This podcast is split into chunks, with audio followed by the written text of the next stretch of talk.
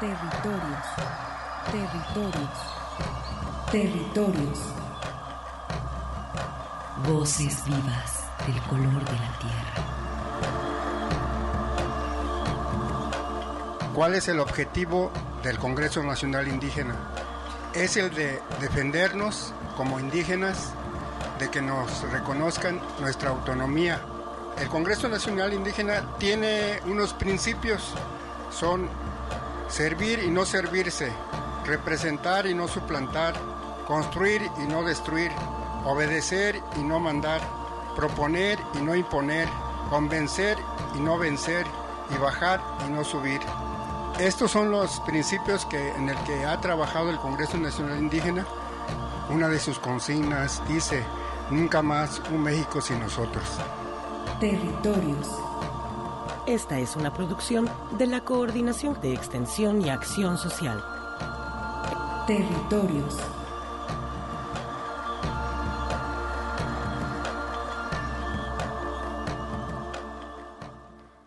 Muy buenas tardes, estimados radioescuchas. Como siempre es un honor para mí estar ante estos micrófonos tendiendo puentes con las comunidades indígenas y rurales.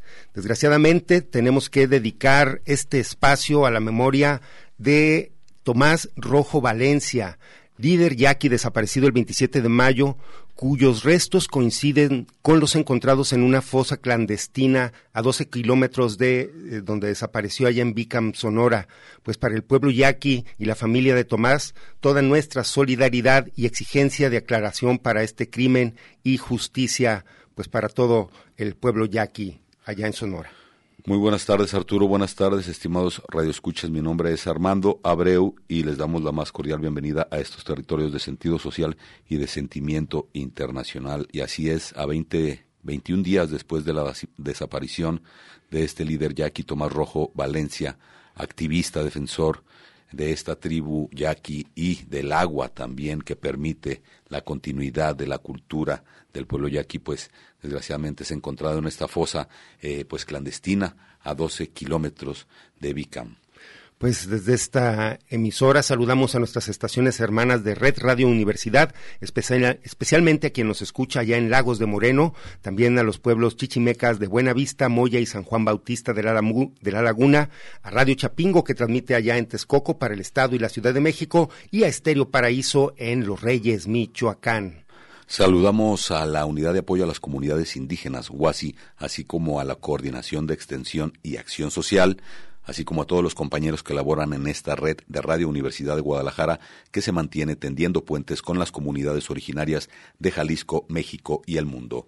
Saludamos eh, a toda la comunidad del territorio Huirrárica, donde también hay noticias en esta Sierra Norte del estado de Jalisco, Keakuneiguama. Saludamos a través de Radio Huirrárica que transmite esta señal en San Andrés Coamiata a través del 89.7 de la frecuencia modulada Saludamos al territorio indígena del sur del estado, Sonanagua y Tuxpan, Jalisco, y toda la sierra de Manantlán, así como enviamos el saludo a la comunidad indígena Coca del pueblo de Mezcala de Asunción, así como a su mítica isla. Agradecemos también al equipo técnico que hace posible la transmisión de este programa, en los controles operativos, los ingenieros José Luis Guzmán y Alberto González, a quien agradecemos el apoyo. Y pues para dar continuidad con este programa, escucharemos estos cronoscopios esta serie que divulga el trabajo y la personalidad de los jaliscienses que aportaron con sus conocimientos y habilidades, pues múltiples saberes en distintas áreas del arte y la cultura. Vamos a escuchar el cronoscopio de hoy dedicado a Refugio Albarrán. Memoria. Memoria. Desmemoria. Desmemoria. Recuerdos. Recuerdos. Olvido. Olvidos. Inventiva. Inventiva. Técnica. Técnica. Ciencia. Ciencia. Arte. Arte. Cronoscopio. Cronoscopio. Retratos de ingenio y olvido. Un museo auditivo de las mentes más innovadoras que ha dado Jalisco. Un proyecto de Radio Universidad y el Museo de Ciencias Ambientales, basado en el libro Museo Portátil del Ingenio y el Olvido, de Juan Epote, publicado por la editorial Universidad de Guadalajara. Refugio entre estrellas. Refugio Barragán Carrillo, Tonila 1843, Ciudad de México 1916. Refugio Barragán Carrillo nació en Tonila y fue una innovadora en todo lo que hizo. Dramaturga, profesora, poeta, periodista, la primera mujer mexicana en publicar una novela y promotora de literatura infantil. Pionera en la industria del cine y astrónoma aficionada. Hija de un matrimonio de profesores, ella misma encontró en la docencia una tabla de salvación se tituló como profesora en la Escuela Normal para Señoritas de Colima bajo la tutela de la incombustible maestra Rafaela Suárez y dio clases por varios años. Se casó con el profesor Esteban Toscano Arreola y a partir de entonces eligió un nuevo nombre de autora, Refugio Barragán de Toscano. Y así firmó los libros que poco a poco fue pariendo. La hija de Nazaret, Celajes de Occidente, Libertinaje y Virtud, como antes ya había parido cuatro hijos, Alfredo, Salvador, Arturo y Ricardo. A los 10 años de haberse casado, la profesora Barragán de Toscano quedó viuda y a la muerte de su marido se deben sumar o restar otras dos ausencias, las muertes prematuras de sus hijos Alfredo y Arturo. Más ¿Qué consuelo es bastante de una madre al sentimiento? Ninguno, porque delante siempre ve la imagen que fue su aliento, al hijo que ya no es, pues extiende su ternura aún más allá de la tumba, y la linfa que murmura en el sol, en la flor que se derrumba, mira al hijo de su amor. Como había experimentado antes, la educación volvió a ser su tabla de salvación labora todo el tiempo que puede dando clases mientras los libros siguen multiplicándose. La popular obra de teatro Premio del Bien y Castigo del Mal, por ejemplo, hacia 1884, cuando ronda los 40 años de edad, o La hija del bandido o Los subterráneos del Nevado, novela por entregas que los lectores devoran a partir de 1887. Tan propositiva que 130 años después mantendrá vigente esa cadencia con la que atrapa al lector, seduciéndolo con una original combinación de misterio y aventura, narrando aquellos túneles al interior del volcán. Ingeniosa, con destreza e inteligencia, editó la revista quincenal La Palmera del Valle, Religión, Literatura y Ciencia, y también tuvo tiempo para involucrarse en aquel insólito experimento que fue la sociedad, las clases productoras en Guadalajara, donde lee su innovador discurso Mejoramiento de la Mujer. Refugio Barragán de Toscano administró y operó una de las primeras cadenas de cines entre nosotros, al mismo tiempo que desarrolló una imparable actividad en la Sociedad Astronómica de México, donde le otorgaron un reconocimiento por su infatigable laboriosidad en llevar a cabo diariamente observaciones meteorológicas y por sus constantes observaciones de estrellas fugaces y por versos de este calibre. Oscura está la noche y triste y silenciosa. Al sur, entre las nubes, se miran fosforear relámpagos que toman la forma vagarosa de víbora que ondea su cuerpo circular. Los truenos se suceden, la lluvia enfanga el suelo y al peso de sus gotas inclínase la flor. De cúmulos negruzcos cubiertos se halla el cielo y el viento alza en las ramas fantástico rumor, rumor.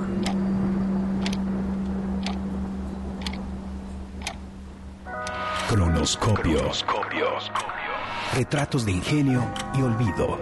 Un proyecto de Radio Universidad y el Museo de Ciencias Ambientales basado en el libro Museo Portátil del Ingenio y el Olvido de Juan Epote, publicado por la editorial Universidad de Guadalajara. Producción Juan Almeida, Alfredo Sánchez. Voces Magdalena Caraballo, Rudy Almeida, Asael López, Alfredo Sánchez. Y después del cronoscopio continuamos aquí en Territorios con este programa dedicado a eh, desaparecidos en México, principalmente desaparecidos indígenas y también pues este recuento que tenemos en nuestro país desgraciadamente involucra a miles de migrantes que transitan hacia eh, en nuestro país hacia Estados Unidos. Eh, a continuación mm, tendremos algunos testimonios del el conversatorio Vidas en Búsqueda desaparición y luchas por las justicias que se llevó a cabo el pasado 11 de junio, la semana pasada, el viernes, eh, que se llevó a cabo a través de la página Otros Saberes Laza, donde se presentaron pues diversos casos de desaparición, como menciono en México, pero a nivel latinoamericano, en Honduras, Colombia, Argentina y algo que pues fue muy particular, eh, casos de desaparición de indígenas en Canadá, principalmente de mujeres indígenas. Em, pues desgraciadamente eh, se dieron pues estos testimonios que como menciono eh, se se unen también a eh, esta exigencia que tenemos la semana pasada por la presentación con vida de Tomás Rojo Valencia. Así inició este conversatorio y también, pues, dando, recordando a Gisela Mayela Álvarez, quien también cumple 10 años, 10 meses, perdón, de haber desaparecido en Monterrey, Nuevo León. Ella es una compañera del CIESAS Norte desaparecida allá en Monterrey, pues como menciono, desde hace 10 meses eh, y pues eh, con esta terrible noticia de que Tomás Rojo al parecer fue localizado ayer en una fosa clandestina. Eh, pues tenemos este tema de desaparición y de líderes indígenas principalmente en el país y Centroamérica. Pues lacerante, la verdad, eh, es una desgracia lo que ocurre tanto en este país como en otros países de Latinoamérica. Y bueno, hay que decirlo abiertamente que las desapariciones no corresponden solamente a lo que viene a ser el crimen organizado. Los motivos pueden ser cualquiera, muchísimos políticos, venganza, eh, no sé, feminicidios, en este caso defensores de derechos humanos, defensores de la naturaleza, líderes, eh, opositores, eh, no sé, jóvenes que te cayeron mal en el Facebook Facebook o no sé. Entonces estamos ante una situación pues bastante eh, alarmante, urgente y bueno, hay que darle continuidad a la conciencia de esta nota. Y pues para dar, eh, como mencioné, este contexto, escuchemos el testimonio de don José Dolores Suazo. Él es integrante del Comité de Migrantes Desaparecidos del Centro de Honduras. Eh, don Lolo particularmente eh, viene buscando a su hermano, pues desaparecido originalmente en esa masacre de Cadereyta del 13 de mayo del 2012. Escuchemos este testimonio que, como menciono, se dio dentro de este conversatorio Vida en búsqueda, desaparición y luchas por las justicias, que lo pueden ustedes localizar y ver completo a través de la página de Facebook LASA, Otros Saberes. Eh, no son, eh, eh, la migración y la desaparición como que están muy ligadas, pero nos ligan también los académicos que están luchando, los defensores que, que nos acompañan, los defensores que, que de repente pues no tienen un, un, familiar desaparecido, pero se ven con esa con ese espíritu de la libertad, con ese espíritu de, de que este mundo sea más justo. Y es como empiezan a acompañarlo y se ven involucrados también en estos espacios del sentimiento y también son encadenados a nuestros propios cuerpos. Pues Mayek eh, eh, ahora es víctima también de la desaparición. Eh, no queremos más desaparecidos ni, ni académicos, ni inmigrantes, ni ninguna persona merece la desaparición. Eh, pues la vida, la vida pues nos, nos junta, nos une eh, y vemos como en muchas partes, muchas latitudes del, del globo, pues mm, las familias somos afectadas. Y mediante esto, pues como, como empezamos a buscar espacios de, transformación, a, buscar espacios de, esta transformación legal, pues. Porque la verdad es que eh, hablar de este tema, mm, pues no ha, no ha, sido, no ha sido jurídicamente eh, puesta en vigencia en, ningún país. Eh, la vigencia de, la desaparición mm, como que no es un tema que, que cabe dentro de las leyes nacionales si bien es cierto que hay una Carta de Derechos Humanos de las Naciones Unidas, pero, pero como que a la hora de la hora no, no, logran permear las constituciones de los diferentes países. Porque eso significa de que si no ha permeado desde 75 años que se creó la Carta de Derechos Humanos de las Naciones Unidas para la defensa del bien humano, eh, no estuviéramos sufriendo estos, estos embates. Los, los gobiernos, países, fueran más, más defensores de, del bien humano. No estuviéramos hablando de temas desaparecidos si, si esta carta hubiera permeado los estamentos legales o las constituciones de cada república. Eh, a lo largo de, de los países de Latinoamérica, mi país en especial también, si, si es uno de los países expulsores de, de su sociedad. Y ahora, hace poco, la OIM lo, lo premió como país campeón, aplicador del Pacto Mundial de Migraciones el país número uno en expulsión de Latinoamérica. Estamos de al revés. ¿Se imaginan a qué monstruo nos enfrentamos? Pues al monstruo de la impunidad, al monstruo de esa impunidad que nos lleva a la desestabilidad social. Pues. Por eso vemos que, que cada día eh, las autoridades no hacen lo suyo, nos van programando como para, para institucionalizarlo el mal, pues.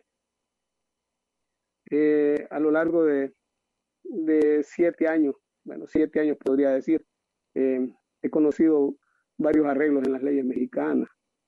Significa de que como que van, van llevando a la sociedad migrante, porque hablo de las, de, de las leyes mexicanas porque como que es el embudo para entrar al territorio norteamericano, que es nuestra América, no es, no es de los sajones, es de, de, nuestro, de nuestros ancestros, es de nosotros, es de, los latinos, pues. Entonces, eh, ¿cómo, ¿cómo México se ha convertido en ese cuello de botella?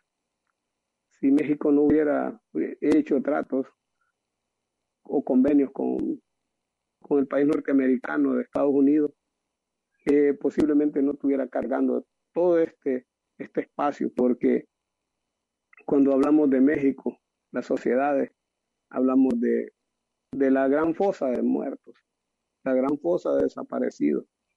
Es triste catalogar un país tan noble como México, que, que sus ciudadanos se quitan el bocado para compartirlo con la comunidad migrante, pero no así las autoridades.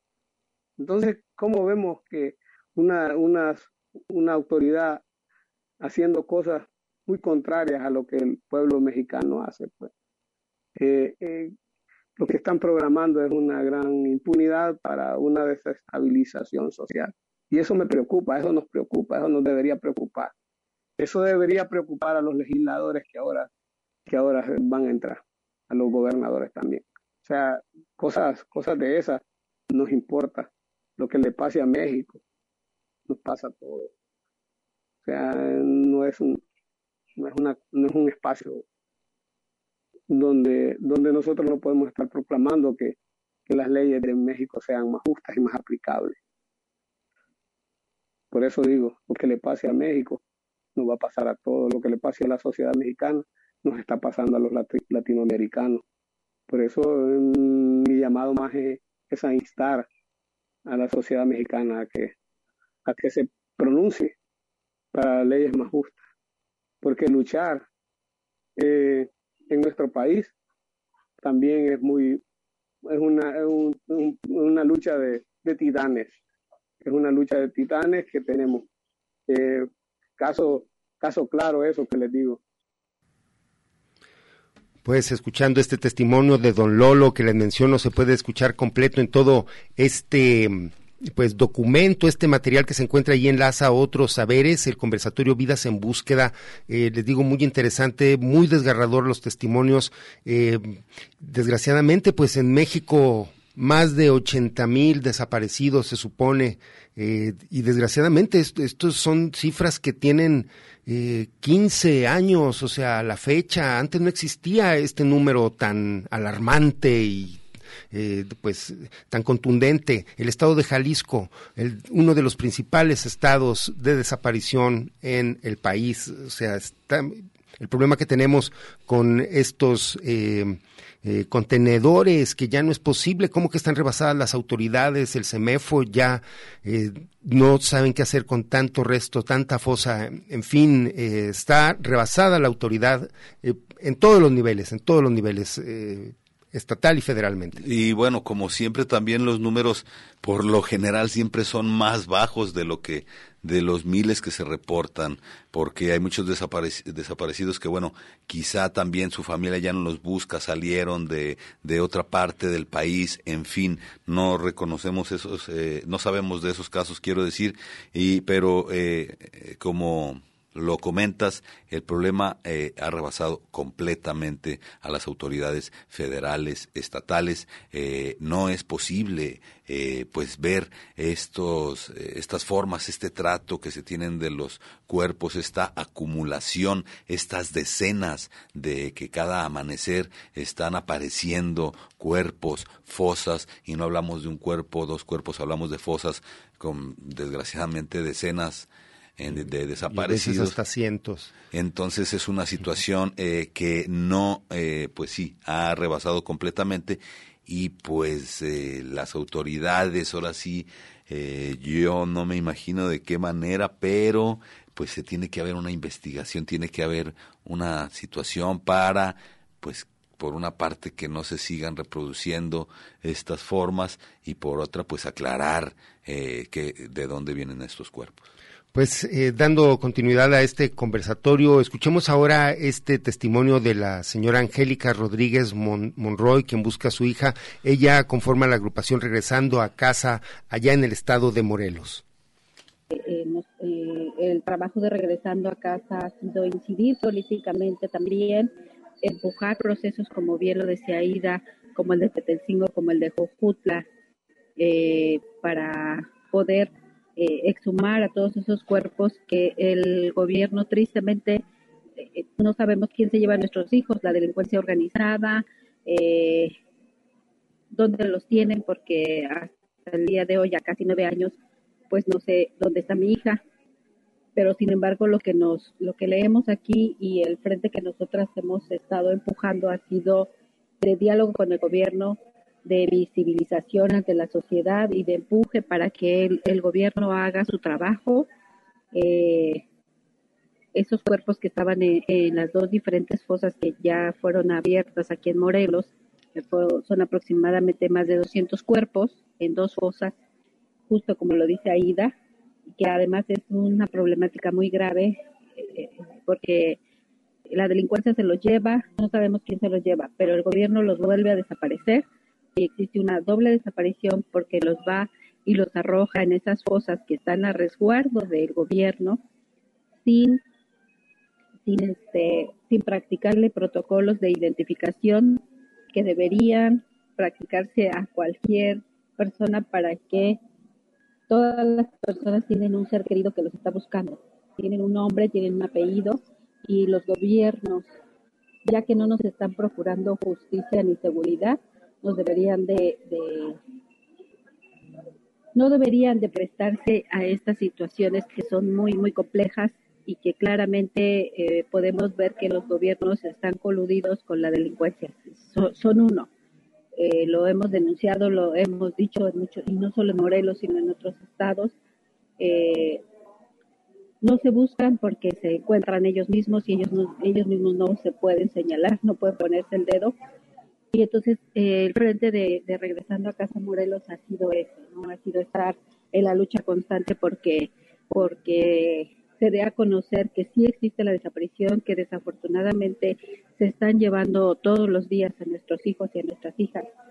Eh, aquí en Morelos decía que no existía trata, que estadísticamente no, no hay un algo que nos diga que existe trata. Y claro que hay, que hay trata, es un es un estado de paso obligado entre el Estado de México, entre Guerrero, entre Puebla, y entonces aquí es un corredor a donde desaparecen, vienen y dejan, porque eso lo vimos incluso eh, en algunos pocos cuerpos de los 200 que se exhumaron entre los dos fosas, que tenemos gente que se que ya se identificó que apenas son 12 personas las que se han devuelto de esas 200, que son muy pocas, este, que vienen de otros estados, ¿no? Que, que han sido gente que, que venía de paso o que por aquí y aquí cometen el crimen y aquí las dejan. Entonces estamos hablando que esta problemática es en todo el país y que eh, atañe a todos los gobiernos de todos los estados y que no es solamente que mi hija desaparece en el estado eh, de México, eh, puede aparecer, eh, no sé, Chihuahua o cualquier otro estado en otro país. Entonces, este, este ha sido nuestro frente, visibilizar. el colectivo también se ha enfocado mucho a, a empujar las leyes aquí, las leyes que no había, y ahorita estamos en el proceso de la inhumación de más de 600 cuerpos que se tienen en las cámaras frigoríficas de los tenefos de, de la Fiscalía y que también es un proceso que regresando acá se está empujando, que no deberíamos de estarlo haciendo porque esa es una obligación de todos los gobiernos. Sin embargo, eh, vamos a empezarlo a hacer eh, el próximo 21 y, y, dar fe, así como y dimos fe en las fosas y documentando las familias como, como lo hemos estado haciendo, eh, casi, casi como supervisando, cosas que no deberíamos estar haciendo nosotras que se les practiquen a todos esos más de 600 cuerpos que se encuentran en los tres MFOs de Morelos, a que se les practiquen todos los protocolos de identificación de virus. Y bueno, pues eh, a grandes rasgos, porque tenemos poco tiempo, pues es lo que hacemos aquí y, y estamos dando el acompañamiento a los familiares que desafortunadamente siguen y se están sumando día con día a, a la lista de las personas desaparecidas. Sigues caminando. Territorios. Ecos sonoros de identidad. Territorios. Un espacio para la comunicación sin fronteras.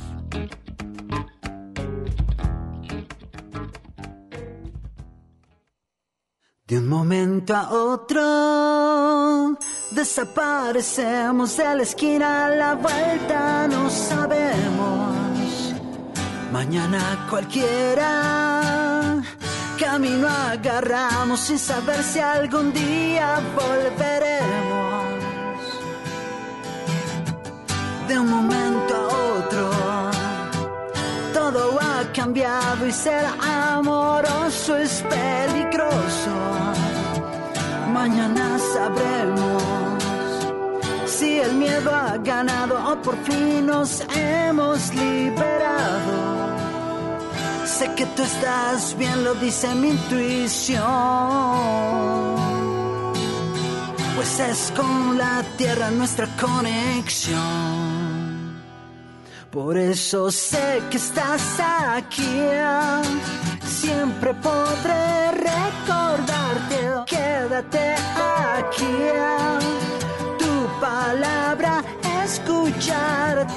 transformando este mundo lleno de dolor.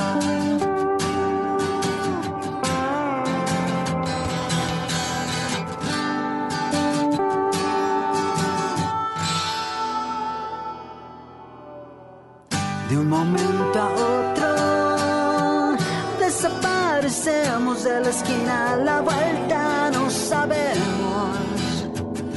Mañana cualquiera camino agarramos sin saber si algún día volveremos. Pido que estés bien, elevo una oración donde sea que estés, escucha esta canción. Por eso quédate aquí, en mi pecho, tu escondite, no salgas de aquí, en mi mente diligente hasta que avises. Otro mundo lleno de amor.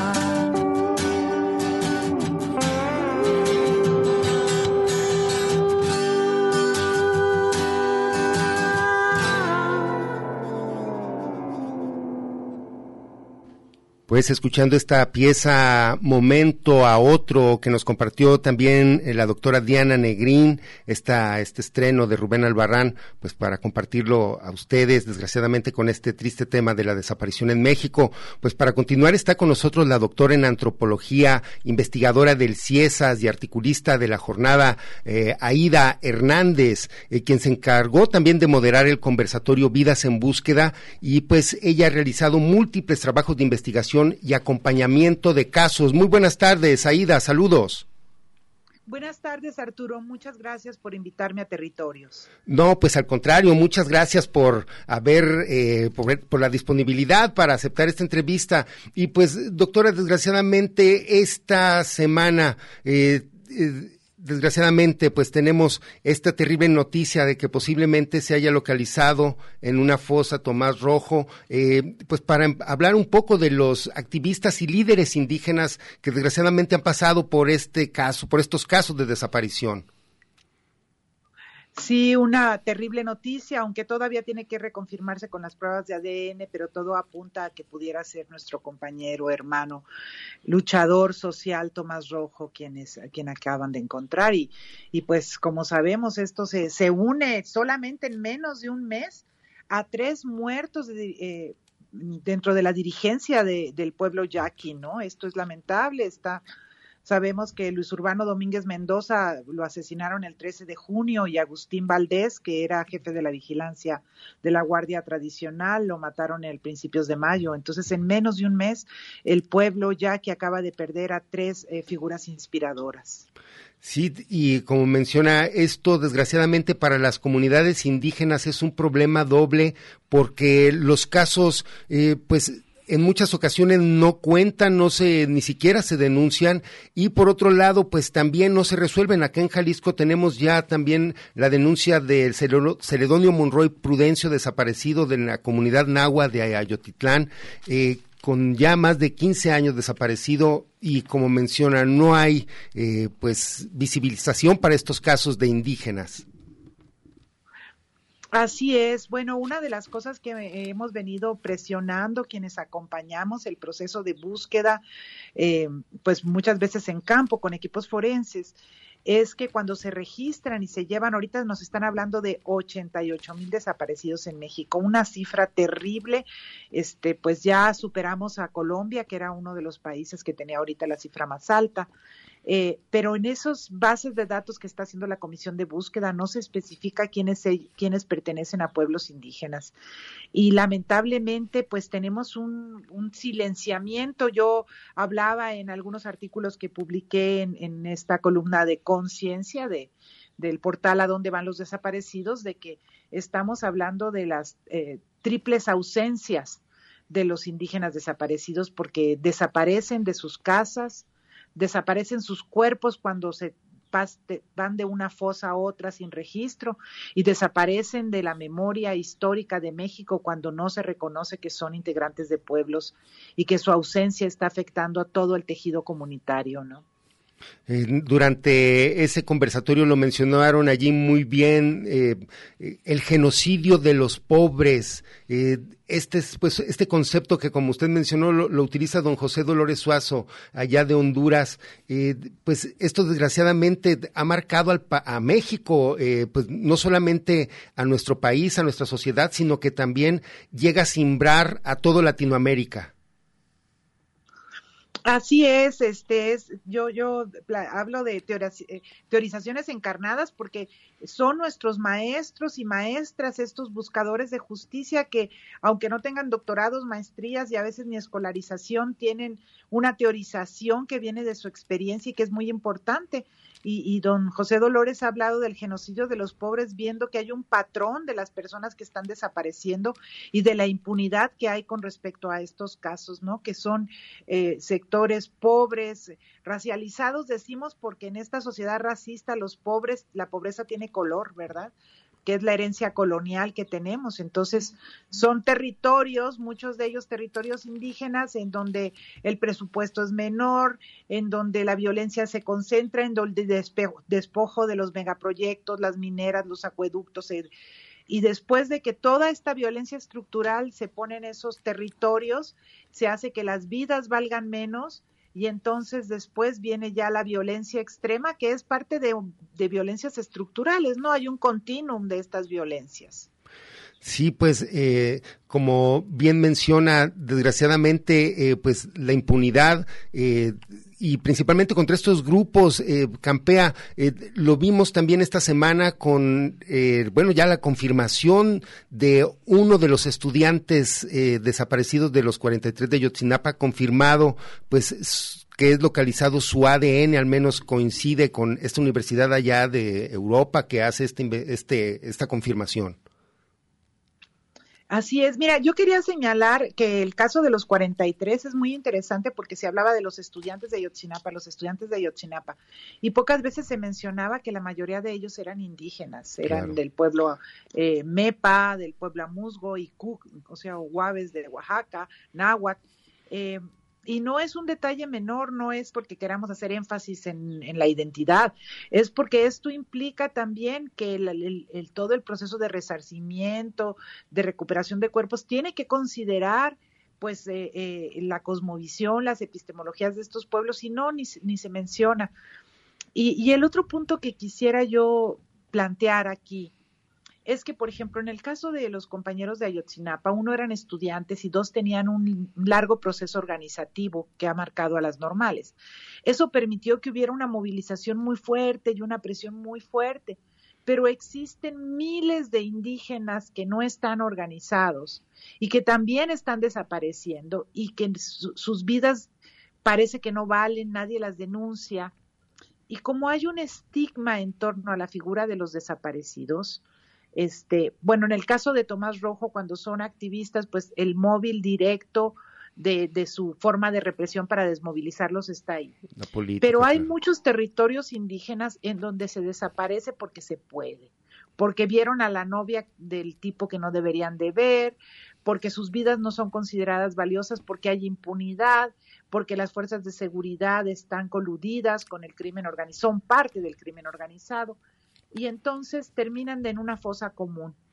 Y muchos de estos, yo, yo quedé muy sorprendida cuando empecé a acompañar la búsqueda de en el norte de Sinaloa de las rastreadoras al darme cuenta que el pueblo Mayo Llorem está tan afectado por la desaparición forzada. Y sin embargo, se habla poco de esto. No se menciona y, y yo tengo la hipótesis de por qué hay un estigma de que en algo andarían. Si desaparecieron, en algo andarían. Y, y, eso nos hace como sociedad civil justificar nuestra indiferencia. Y lo que no nos damos cuenta es que cuando hay hombres armados, Estado corrupto, impunidad, cualquiera puede ser desaparecido. ¿no? Y en eso es un, este es un problema que, en el que nos debemos de involucrar todos. Y por supuesto los grupos más vulnerables son aquellos que cuya desaparición es menos mencionada y cuyo acceso a la justicia es más difícil. El día de ayer recibí información eh, a través del periódico Somos, eh, eh, que está en Mezquitic, que solicitan las comunidades birráricas la presencia de la Guardia Nacional, ya que se reportaron balaceras en los límites de Jalisco, Durango y Zacatecas, específicamente en la localidad tepehuana de Canoas. Em, aquí en este, pues en este reporte, nos menciona el asesor jurídico en materia penal de Colotlán que los jóvenes son privados de su libertad para obligarlos a la siembra de droga. Se los llevan de 5 a lo mucho 15 días, los tienen en uno de los cientos de lugares donde siembran marihuana y amapola, reciben tratos indignos, los maltratan, los tienen aislados y luego los dejan regresar a su casa. Pero hay casos de niños que no han sido localizados explicó. Entonces, pues eh, le menciono, como bien dice, eh, esto no nos enteramos lo que está sucediendo en, pues bueno, en esas brechas, ¿no? Aisladas allá en la marginación de la sierra. Así es, mira, eso que acabas de describir es una forma de, de actuar que lo hemos documentado en bastantes testimonios en, en, en la zona, pues mucho en la zona de, de, de, la Tarahumara, del Rarámuri, pero también en la zona Mayo Lloreme, en la zona Yaqui. Y es este, pues que se llevan a los jovencitos cada vez más jóvenes, están entrando ya a la secundaria, este, los, se los llevan y los ponen como trabajo esclavo, en otros lugares los enganchan distribuyendo crack y, coca, en, sobre todo crack, metanfetamina, en las secundarias, cuando los muchachos ya tienen adicciones, los ponen a vender y como el crack los destruye rápidamente, cuando ya no les sirven, los matan y terminan en una fosa. Y esto es parte del genocidio de los pobres que nos hablaba Don este, Lolo. Mira, tengo aquí un testimonio ahorita que estabas diciendo esto eh, de un eh, dirigente Mayo Lloreme, que es muy interesante porque es muy parecido a lo que tú acabas de leer ahora. Este es un testimonio que recopilamos eh, en una de los de los poblados de la zona Mayo Lloreme donde ha habido desaparecidos. Y dice este, este compañero, fue con Caro Quintero que empezaron a venir por los muchachos para llevárselos a trabajar a Búfalo, Chihuahua pero era un trato respetuoso, entonces se los llevaban y los regresaban después de la cosecha. Se llevaban trenes llenos de trabajadores, en, en la estación sufragio los recogían a todos. Algunos se los llevaban también en avionetas desde Guasave. Pero entonces, hace más de una década, no había miedo. Era un trabajo más en el campo. Pagaban y regresaban a sus casas sin problema. Pero hace como 10 años las cosas empezaron a descomponer, cuando entró el crack.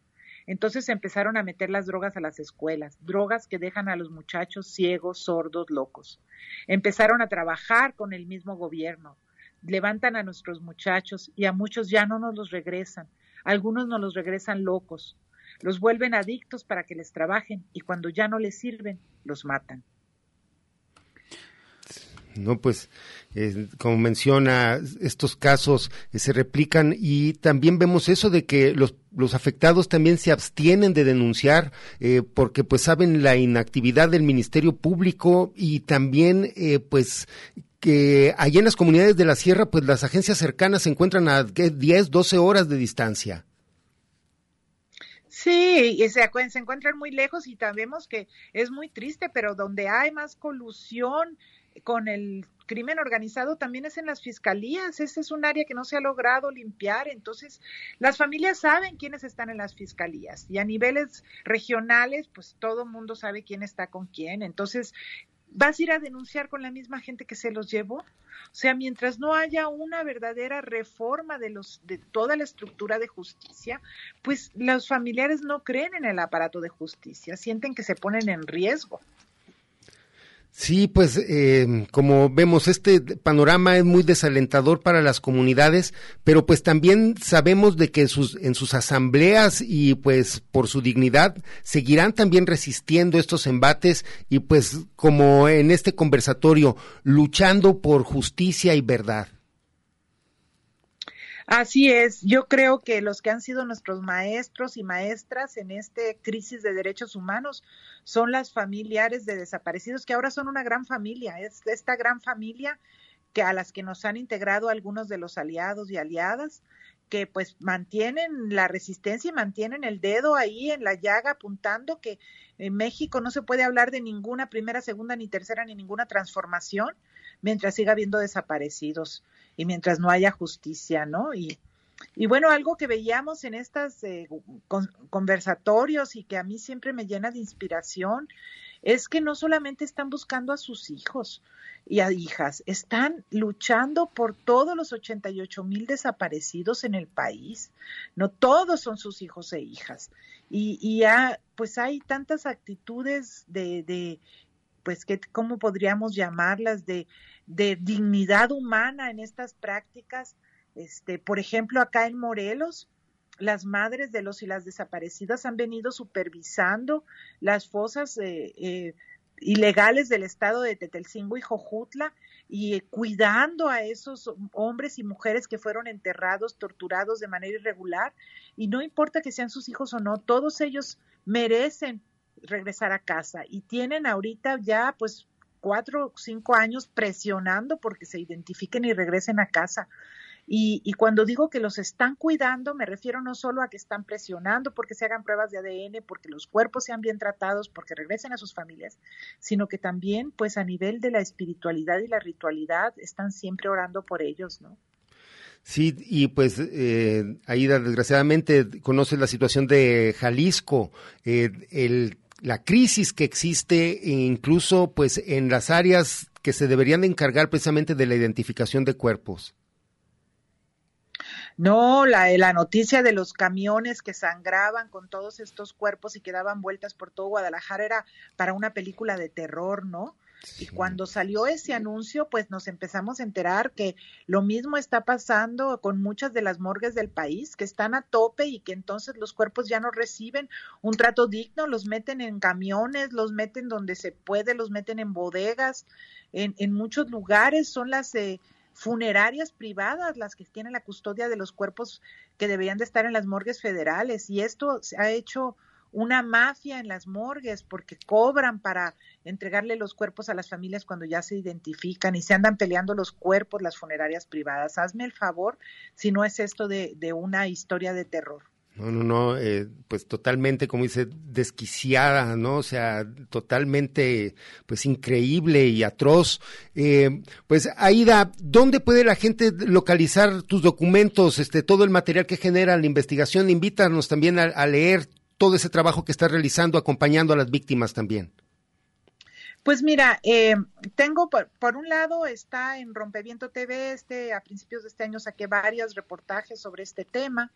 Eh, está mi propia página web en donde meto muchos de mis trabajos y se pueden bajar, inclusive libros, no, no todos sobre desaparecidos, pero algunos sí, otros sobre violencias extremas. Mi página, mi blog es www. Rosalbaida Hernández, todo pegado con minúscula y Rosalba con V Com. De ahí pueden bajar libros, reportajes, documentales. Y eh, también recomiendo la página a dónde van los desaparecidos, eh, que Marcela Turati ha venido promoviendo, y allí hay un portal que se llama Conciencia, en donde aparecen algunos de mis trabajos y de otros colegas que han venido acompañando la búsqueda de desaparecidos. No, pues eh, de mi parte, maestra, yo le reconozco todo ese trabajo de investigación y periodístico eh, incansable que han desarrollado y con este, pues con este tema tan preocupante y que desgraciadamente pues tiene, eh, pues que le debe mucho a las víctimas, ¿no? Mucha justicia. Pues algo con lo que guste cerrar, maestra, doctora. Bien, ahí da. Bueno, es, se me había olvidado comentar que también en la sección de otros saberes, de la que soy parte, donde habemos investigadores activistas, tenemos un canal de YouTube.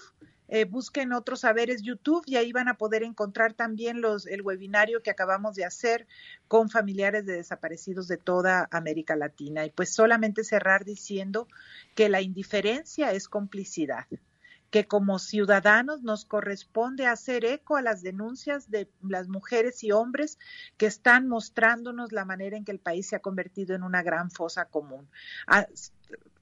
Eh, compartir la información, tratar de estar ahí y apoyar en la medida de nuestras posibilidades la búsqueda de justicia es una responsabilidad ciudadana.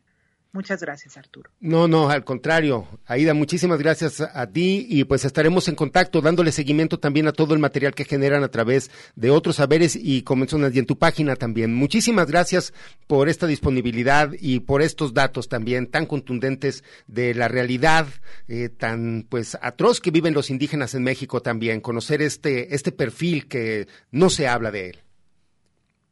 Muchas gracias, Arturo. Gracias. Necesitamos periodistas comprometidos como ustedes, como Margarita Robertson. Creo que ahorita es un momento para unir nuestras voces. Muchas gracias. Al contrario, estaremos en contacto y muy agradecidos acá desde Guadalajara pues vamos a continuar con estas voces de este conversatorio, escuchar las palabras de Diana Gómez de Hijas e Hijos por la Memoria y contra la Impunidad allá de Colombia que se dio en este conversatorio que les menciono, lo pueden localizar ahí a través de LASA Otros Saberes, titulado eh, búsqueda, Vidas en Búsqueda, Desaparición y Luchas por las Justicias. Esto yo hago parte de Hijos e Hijas por la Memoria y contra la Impunidad. Hijos e Hijas es una organización que surgió en el 2006.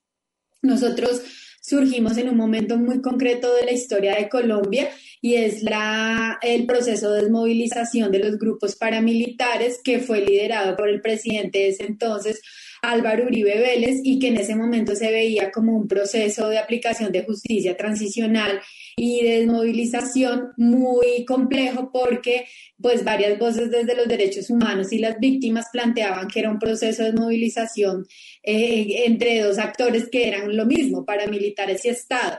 Eh, ahí surge Hijos e Hijas por la Memoria y contra la Impunidad y en el 2005, un año antes, surge el movimiento de víctimas de crímenes de Estado, Móvice, que, esas, que es, digamos, un movimiento en el que confluyen muchas expresiones de derechos humanos y de víctimas a nivel nacional y junto a estos dos movimientos, pues de los que hago parte, nos hemos puesto en la tarea de, de, reivindicar la memoria de nuestros seres queridos, reivindicar la memoria, las luchas de quienes fueron desaparecidos, pero también de quienes fueron asesinados, torturados, de las mujeres violentadas.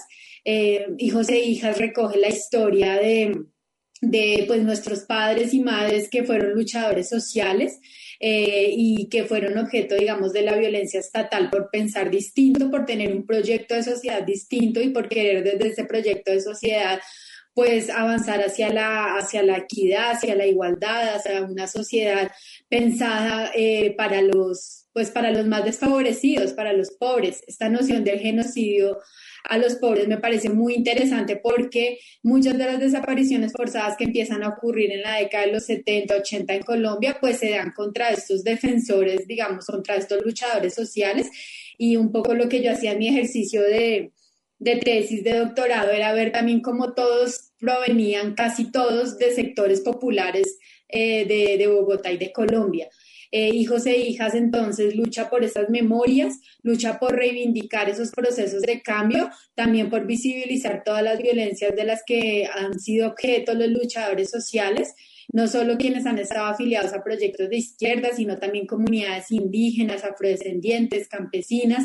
Em, y también lucha, digamos, por la justicia. Y para hijos e hijas hay, digamos, una, una noción de justicia muy importante y es cómo logramos erradicar la impunidad social, cómo logramos que esta sociedad deje de ser cómplice de todo lo que ha ocurrido, de toda la violencia estatal y para nosotros esta noción de impunidad social va a ser muy importante. Y ya para, para cerrar esta primera intervención, quisiera decir que pues con orgullo parte del balance mm, personal que hago académico y organizativo sobre las movilizaciones actuales en Colombia tiene que ver con que considero que los movimientos de víctimas, los movimientos generacionales, logramos sembrar una semilla de repudio frente a la violencia estatal y que parte de lo que hoy sale a la calle a Colombia a movilizarse es ese rechazo a un país violento, a un Estado violento, más, que país, un Estado violento y a unas élites también que han querido concentrar el poder y a través de esa concentración o para mantener esa concentración de poder,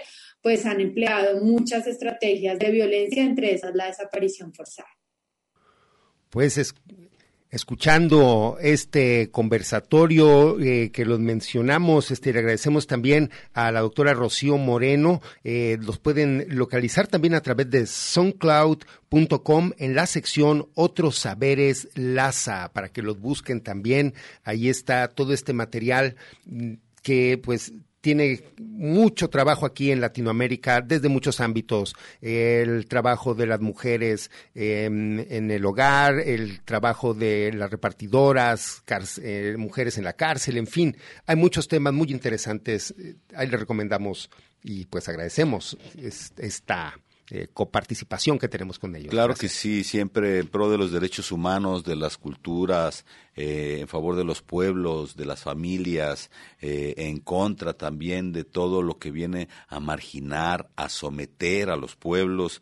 Y bueno, escuchamos este testimonio de Diana Gómez, quien nos eh, relata cómo también allá en Colombia también está pues fuerte el ambiente en estos momentos y bueno, cómo también a través de la política, defensores de derechos humanos, defensores de territorios, pensamientos alternativos, también pueden ser eh, pues eh, desaparecidos en este y en otros países ya que los poderes de facto pues no les conviene. La gente pensante o la gente que piensa diferente a sus intereses. Y bueno pues hay que seguir eh, atentos con este tema porque estamos hablando pues de nosotros mismos.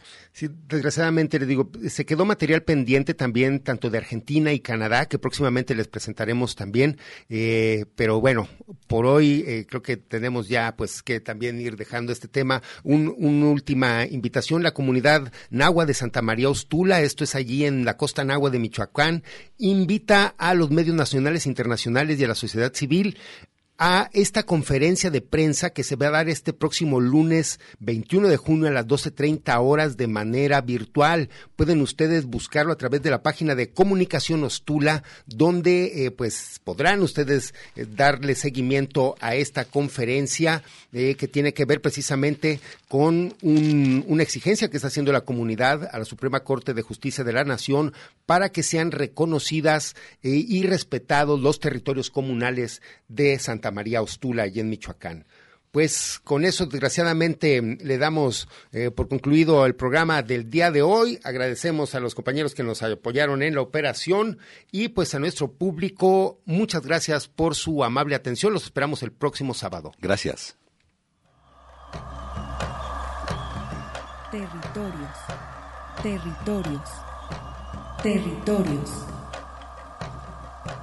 Voces vivas del color de la tierra. El Congreso Nacional Indígena tiene unos principios, son servir y no servirse, representar y no suplantar, construir y no destruir, obedecer y no mandar, proponer y no imponer, convencer y no vencer, y bajar y no subir. Una de sus consignas dice, nunca más un México sin nosotros. Los esperamos nuevamente el próximo sábado a las 12 del día. Agradecemos el favor de su atención y sigan escuchando Red Radio Universidad de Guadalajara. Territorios.